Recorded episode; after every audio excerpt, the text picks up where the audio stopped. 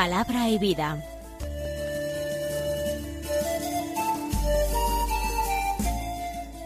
Con el padre Manuel Horta desde Sevilla.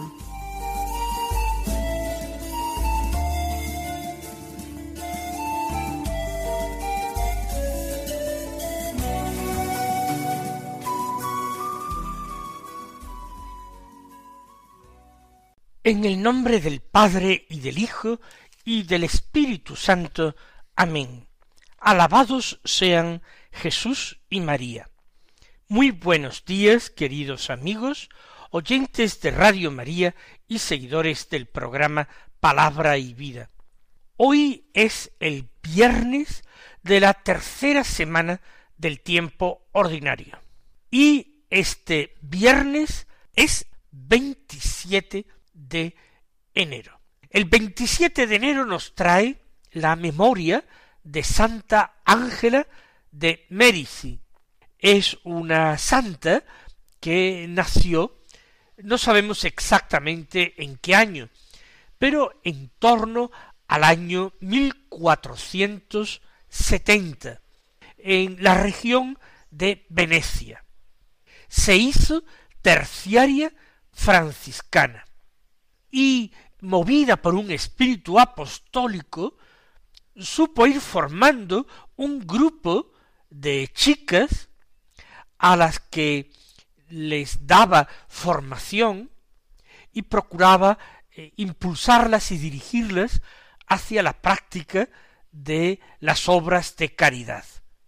A partir de este grupo, en el año 1535, fundó una congregación de mujeres en Brescia que puso bajo la protección y el título de Santa Úrsula, que se dedicaría a la formación cristiana de niñas y de jóvenes pobres, necesitadas.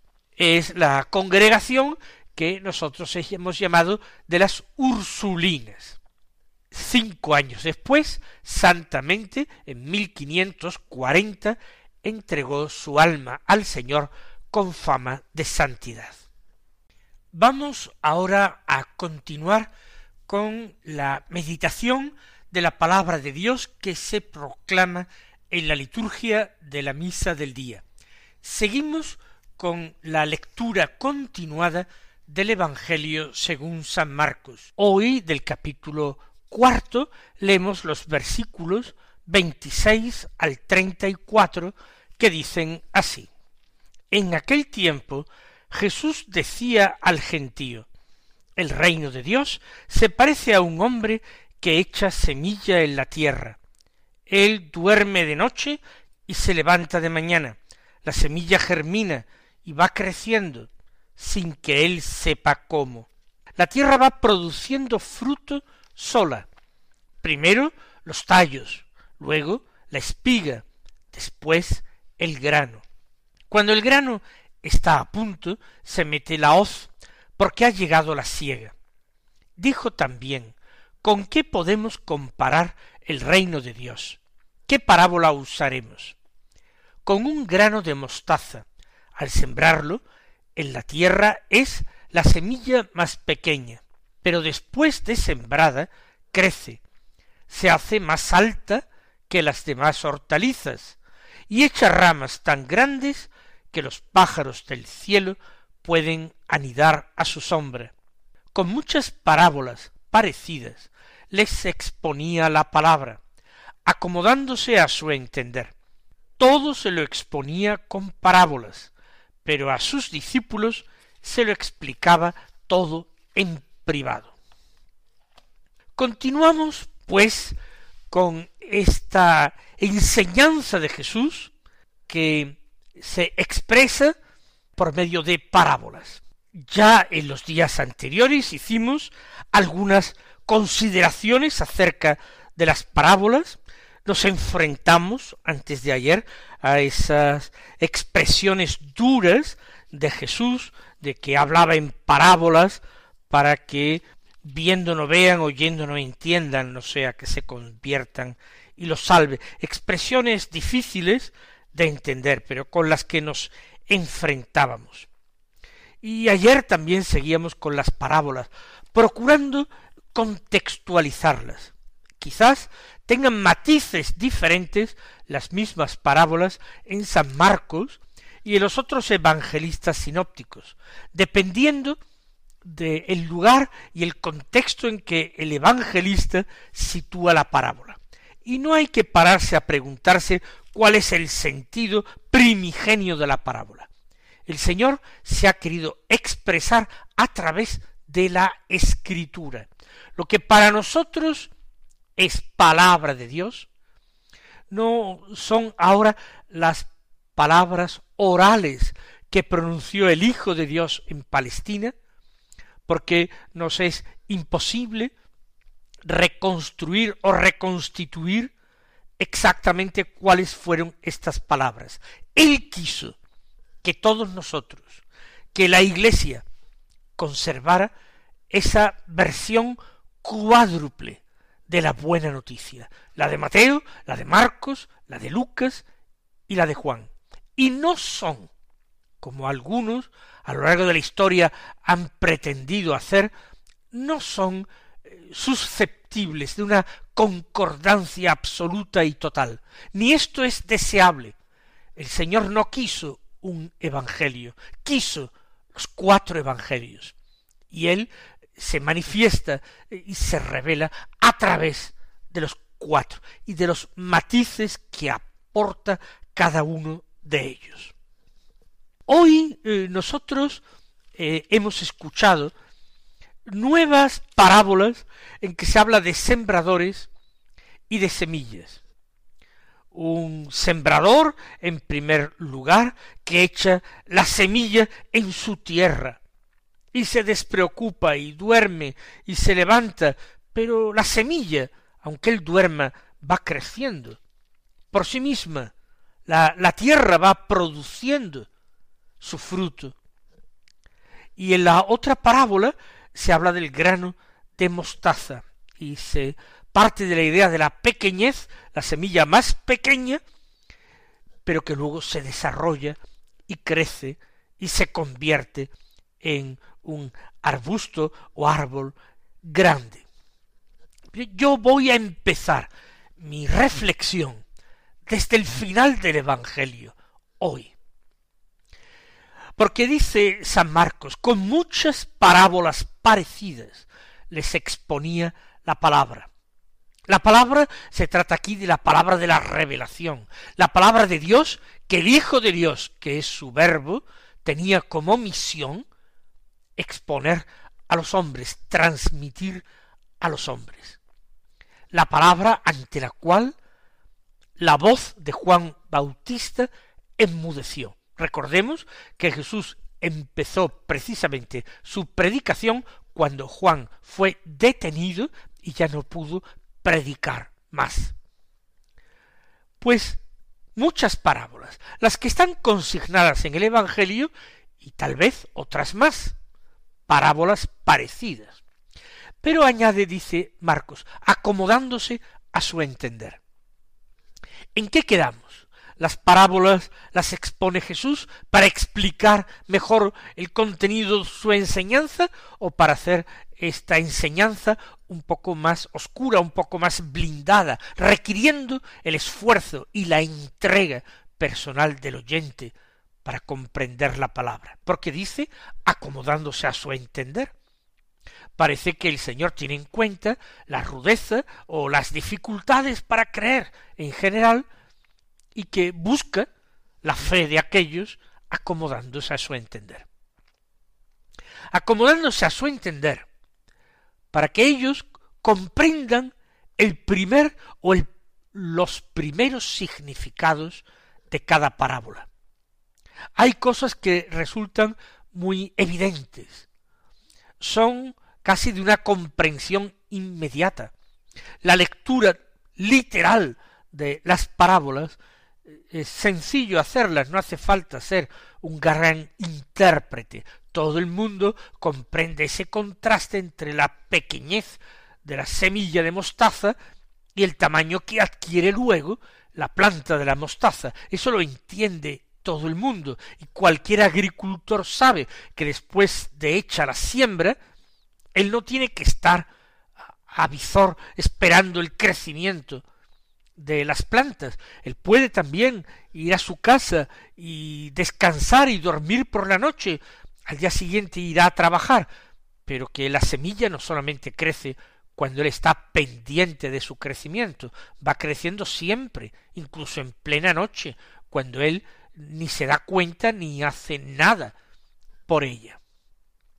Por tanto, el Señor se acomoda al entender de las gentes en cuanto que aquellos relatos, narraciones, parábolas, son fácilmente accesibles en un primer significado. Pero el final de este texto ya anuncia que las cosas no son tan sencillas como parece. Todo, dice, se lo exponía en parábolas. Pero luego a sus discípulos se lo explicaba todo en privado.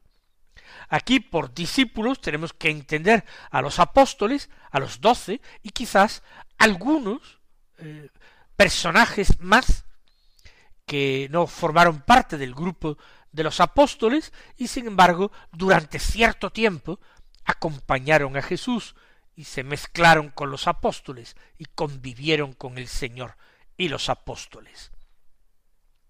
Así pues, las parábolas requieren una explicación. Y ahora nos preguntamos, así como Jesús explicó la parábola del sembrador que escuchamos nosotros en la lectura del miércoles de antes de ayer, porque no va recogiendo el evangelista la explicación que da Jesús a cada una de las parábolas. Porque nos quedamos con aquello que se expuso a todos los hombres y no lo que se expuso en privado a los apóstoles y discípulos. Si nosotros somos del grupo de los discípulos porque no podemos tener acceso a esas explicaciones. Pues bien, hemos de responder que lo tenemos, pero no porque haya quedado consignado por escrito en un evangelio. Jesús nos muestra el modo en que el escriba cristiano, el doctor de la ley cristiana, puede ir procediendo con la parábola. Puede ir tomando la parábola, leyéndola de una manera o de otra, hacia adelante, hacia atrás.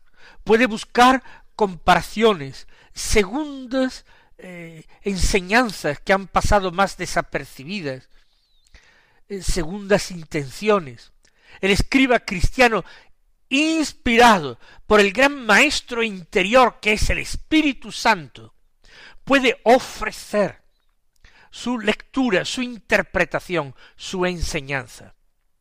Esto es legítimo, esto se ha realizado así a lo largo de la historia de la Iglesia.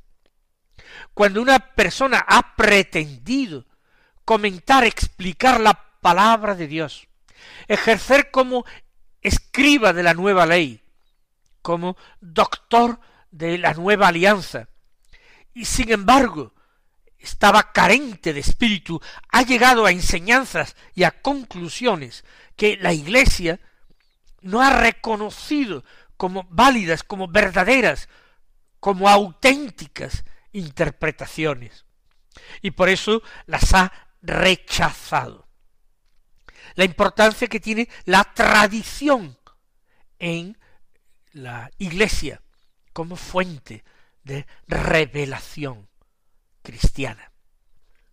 Así pues, veamos, por una parte, el don grande que el Señor nos hace con su palabra, y también el don grande que el Señor nos hace con los intérpretes, con los grandes comentaristas de la palabra de Dios, y pienso en los santos padres de la Iglesia, pienso en un San Jerónimo, en un San Agustín, en un San Ambrosio, pienso en tantos doctores cristianos.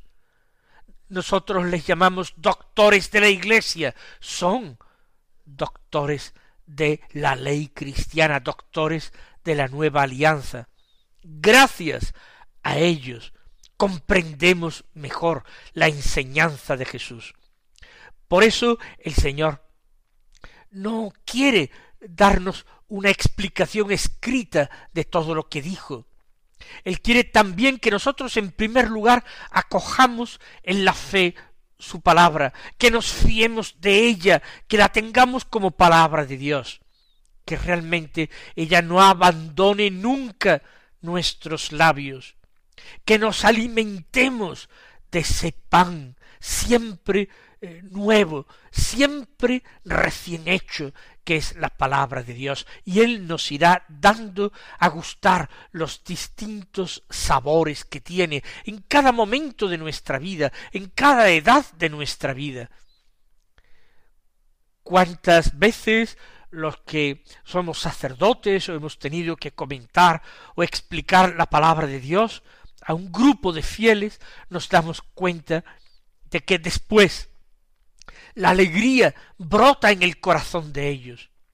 Y la alegría es un signo de que el Espíritu de Dios está actuando, pero puede ser que cada uno haya sacado conclusiones distintas, no contradictorias.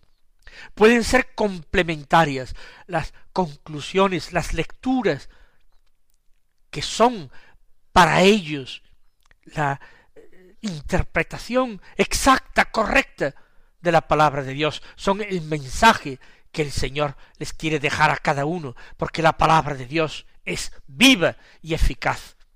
Esto nos lo dice la misma palabra de Dios, aunque nosotros terminemos viéndola con tanta frecuencia como un libro almacenado en nuestra eh, estantería o en nuestra biblioteca.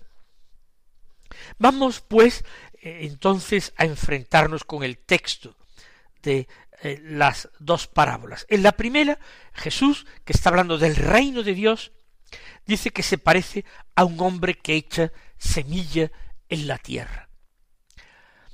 Aquel hombre confía profundamente en dos cosas.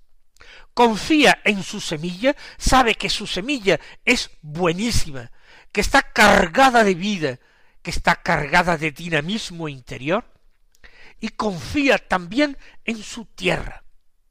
Si falta uno de los dos, la semilla o la tierra, será absolutamente estéril aquel trabajo que él se da sembrando la semilla, o, como dice San Marcos, echando su semilla en la tierra.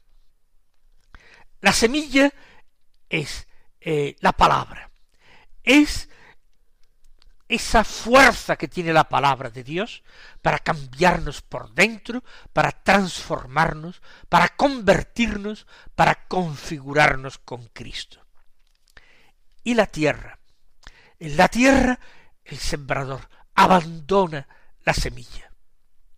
Ciertamente, la tierra puede ser, en parte, nuestro propio corazón, un corazón lleno de fe, un corazón que realmente confía en el Señor. Lámpara es tu palabra para mis pasos, luz en mi sendero. Cuando nosotros sabemos plantar la semilla de la palabra de Dios en un corazón lleno de confianza y de amor como tiene que ser el nuestro, sabemos que aunque esa palabra en un primer momento no sea plenamente entendida, esa palabra va a ir echando raíces en nuestro propio corazón. Dios nos ha hecho hijos suyos y por tanto nuestro corazón es tierra buena, aunque a veces tengamos que ocuparnos de apartar de ella abrojos y piedras y espantar eh, pájaros que vienen a comerse esa semilla, pájaros de vanidades, de eh, cosas fútiles, vacías, que no son capaces de llenarlo. La semilla va poco a poco actuando, La tierra va acogiéndola poco a poco. Produce primero tallos, luego espiga, después grano. La obra de nuestros de nuestra santificación, de nuestra conversión, es una obra eh, lenta. Y hay que creer que Dios llevará a cabo su obra porque su semilla es buena, porque el sembrador es el mismo Cristo Jesús, y porque nuestro corazón ha sido hecho tierra buena por el bautismo, y sigue estando cultivado por los distintos sacramentos que recibimos en la Iglesia. Los sacramentos de la Iglesia nos disponen a acoger la palabra de Dios. Cuando el grano, dice la parábola, está a punto, se mete la hoz porque ha llegado la siega. Cuando Dios lo estima oportuno, nos dice, ven bendito de mi Padre, a el reino eterno preparado para vosotros desde la creación del mundo. Ese será el momento de meter la hoz porque ha llegado la siega.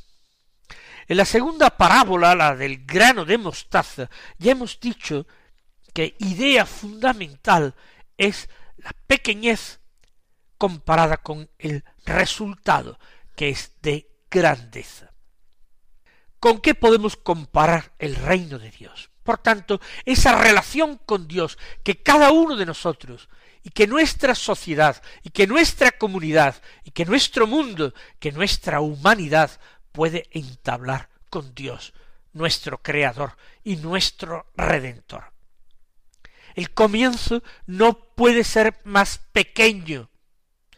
Aquel Jesús hijo de José, según los hombres, carpintero de la aldea de Nazaret, aldea nada ilustre y perdida en aquella Galilea de los gentiles, aquel humilde carpintero que predicó a los hombres y que fue rechazado por su pueblo y murió crucificado entre atroces tormentos. El aparente fracaso humano culminó su obra. Más pequeño no pudo ser el comienzo del reino. Sin embargo, después de sembrado crece. La sangre de Cristo regó nuestra tierra. La, la semilla de la palabra fue dando fruto.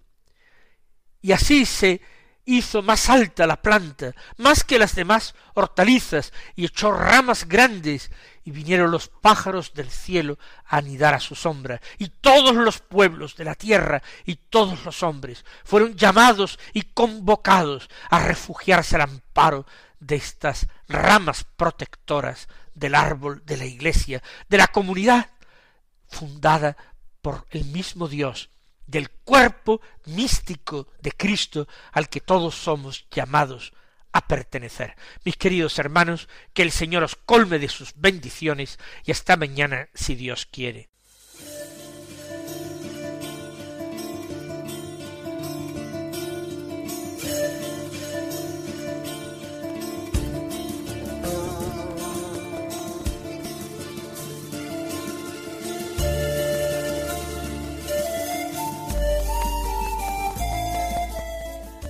Concluye Palabra y Vida, un programa dirigido desde Sevilla por el Padre Manuel Horta.